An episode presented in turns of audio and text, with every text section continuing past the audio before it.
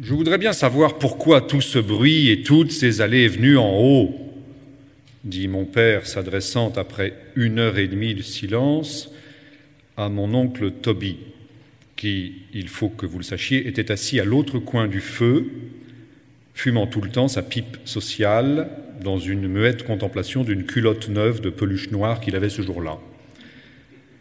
Que font-ils, frère? dit mon père. C'est à peine si nous pouvons nous entendre. Je pense, répartit mon oncle Toby, ôtant sa pipe de sa bouche et la frappant deux ou trois fois sur l'ongle de son pouce gauche tout en commençant sa phrase, je pense, mais pour bien entrer dans les idées de mon oncle Toby à ce sujet, il faut d'abord vous faire entrer un peu dans son caractère, dont je vais vous donner les contours, et après cela, le dialogue entre lui et mon père continuera.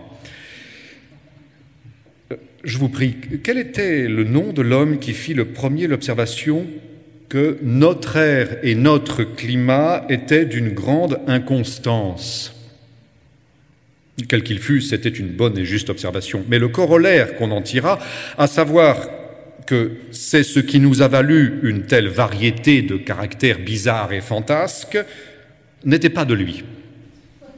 Et l'observation que cette étrange irrégularité dans notre climat, qui produit une si étrange irrégularité dans nos caractères, nous dédommage par là jusqu'à un certain point en nous fournissant de quoi nous égayer quand le temps ne nous permet pas de sortir. Cette observation est de moi.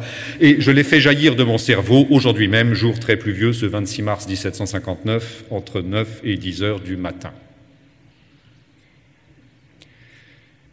C'est ainsi qu'avec la lenteur d'un accroissement accidentel, nos connaissances physiques, métaphysiques, physiologiques, polémiques, nautiques, mathématiques, énigmatiques, techniques, biographiques, dramatiques, chimiques et obstétriques, avec cinquante autres de leurs branches, la plupart finissant comme celle-ci en ic, se sont depuis ces deux derniers siècles les plus élevés graduellement vers cette acmé de leur perfection dont il n'est guère possible que nous soyons bien loin.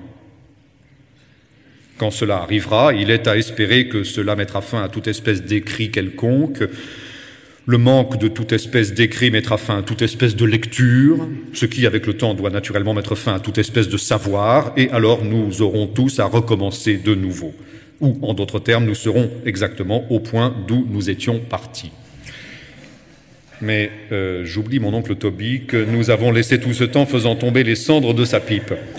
Euh, son humeur était de cette espèce particulière qui fait honneur à notre atmosphère, car tous les shandy étaient d'un caractère original, depuis le premier jusqu'au dernier. Euh, j'entends les mâles, car les femelles n'avaient aucune espèce de caractère excepté pourtant ma grand-tante Dina, qui, il y a environ 60 ans, étant mariée, avait eu un enfant de son cocher.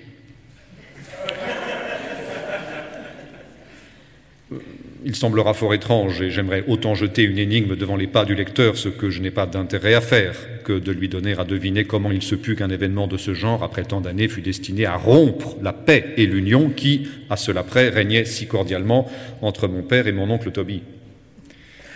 On aurait cru que toute la violence de ce malheur se serait amortie et épuisée dans la famille de prime abord, comme c'est généralement le cas. Mais dans notre famille, rien ne nous arrive comme aux autres. Peut-être à l'époque où cela eut lieu avait-elle quelque autre chose qui l'affligeait. Or, comme les afflictions sont envoyées ici-bas pour notre bien et que celle-ci n'avait jamais fait aucune espèce de bien au Chandi, elle pouvait bien attendre qu'une époque et des circonstances convenables lui fournissent l'occasion de s'acquitter de son office. Observez que je ne décide rien à cet égard. Hein. Ma méthode est toujours d'indiquer aux curieux différents points d'investigation pour qu'ils remontent aux sources premières des événements que je raconte avec l'officieuse humilité d'un cœur qui s'est voué à secourir uniquement les esprits curieux. C'est pour eux que j'écris, et par eux que je serai lu, euh, si on peut supposer qu'un livre tel que celui-ci soit lu aussi longtemps, jusqu'à la fin du monde.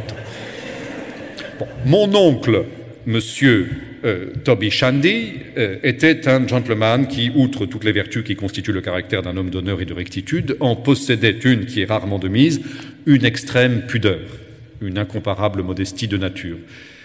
Euh, cependant, je corrige le mot nature par cette raison qu'il ne m'est pas permis de préjuger si sa modestie était naturelle ou acquise. Non, il la devait à un coup, un coup. Oui, à un coup d'une pierre qu'un boulet avait fait éclater du parapet d'un ouvrage au siège de Namur et qui était venu frapper mon oncle Toby en plein dans l'Aisne. Comment en avait-il pu résulter cet effet?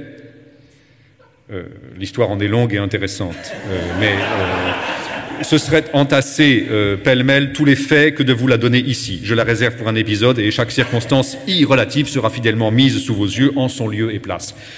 Jusqu'à là, il n'est pas en mon pouvoir d'éclaircir davantage ce sujet ou d'en dire plus, à savoir que mon oncle Toby était un gentleman d'une modestie incomparable qui ne pouvait entendre sans l'émotion la plus grande faire allusion à l'aventure de ma tante Dina. Mon père, euh, comme je vous ai dit, était un philosophe dans l'âme, spéculatif systématique. Et l'aventure de ma tante Dina était un fait aussi important pour lui que la rétrogradation des planètes pour Copernic. Les écarts de Vénus dans son orbite fortifièrent le système de Copernic, appelé ainsi d'après son nom. Et les écarts de ma tante Dina dans son orbite rendirent le même service au système de mon père, qui, d'après son nom aussi, par la suite, sera à jamais appelé le système de Chandi.